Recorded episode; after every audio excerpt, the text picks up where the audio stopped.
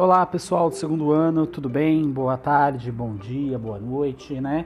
Indiferente aí do horário que você estará ouvindo esse post, é, esse podcast, melhor dizendo, né?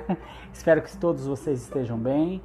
E, bem, o, o intuito da gravação desse podcast é para orientá-los ou facilitar aí a questão da leitura dos materiais, a leitura do nosso material didático e orientá-los também nos materiais que eu disponibilizo no Google Sala de Aula para vocês, tá? Então, nas aulas dessa semana, as aulas da terceira semana, aulas 5, 6 e 7 aí, aproximadamente, né? Vai ser, vamos trabalhar o capítulo 2 do material e o que, que nós vamos ver no material que eu disponibilizo aí para vocês no site e também em sala de aula. A retomada de alguns conceitos anteriores, falar um pouco sobre temas objetivos, subjetivos, filosóficos e sociais, e análise de proposta de redação e também atividades para realizar na sala e em casa. Né? Então, só para retomar alguns conceitos, né? o que, que se espera de um texto dissertativo, eu comentei com vocês da estrutura clássica de introdução, desenvolvimento e conclusão. Também falei da questão do posicionamento. Precisamos sempre adotar um ponto de vista. É, precisamos também trazer uma linguagem objetiva, se possível denotativa. Claro, lembrando que há redações que são muito bem escritas com linguagem conotativa, né? Uma construção impessoal no texto, evitar o uso do eu, porque eu é mais um artigo de opinião, eu acho, eu sei, eu acredito.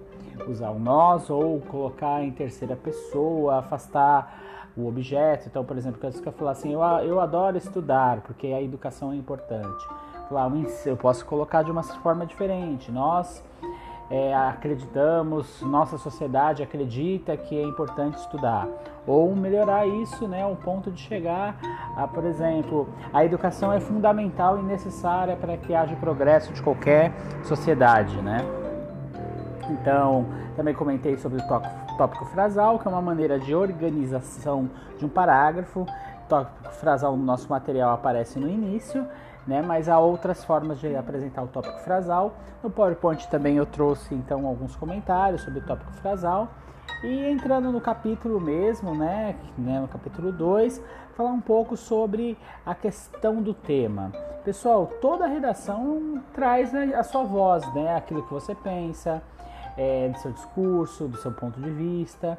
Então, lembrando que antes de começarmos a escrever qualquer redação, nós precisamos ler o texto, ler toda a proposta, identificar os conteúdos da proposta de redação, identificar também o gênero textual que é solicitado né, pela banca e também identificar o tema e traçar uma espécie de ideia de, ou tese né, que vai ser defendida. Claro, isso tudo não é fácil.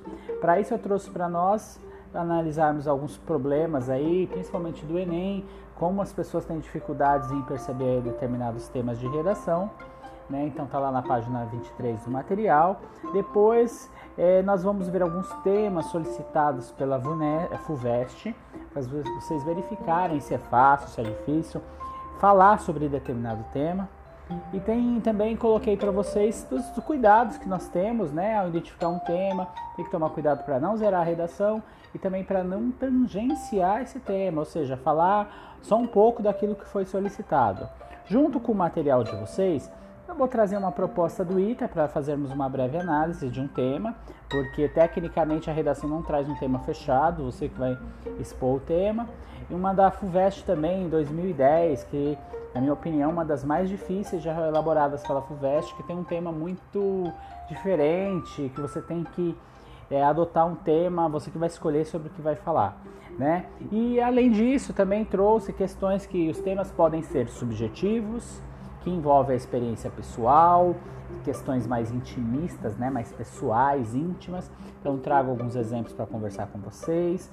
Depois do falar um pouquinho que os temas também podem ser objetivos, principalmente um grande exemplo é o ENEM, né?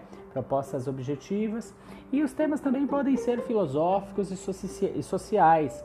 Então vamos discutir um pouquinho o que vem a ser esses temas, como é que eles podem aparecer, tudo para ter uma ideia do que é pedido nas redações do dia a dia. Então, lembrando, independente do tema que você vai fazer, que você vai escrever, você precisa sempre trazer uma argumentação concreta, pautada em exemplos e trazer também dados situações que estão presentes na sua realidade social.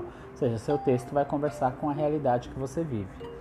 Depois nós vamos fazer algumas atividades práticas, uso do material, dentro do material didático, também faremos tarefas específicas para casa, entre elas uma redação que eu vou disponibilizar para fazer o download em PDF, que é a Unesp 2020, que traz o tema: O carro será o novo cigarro?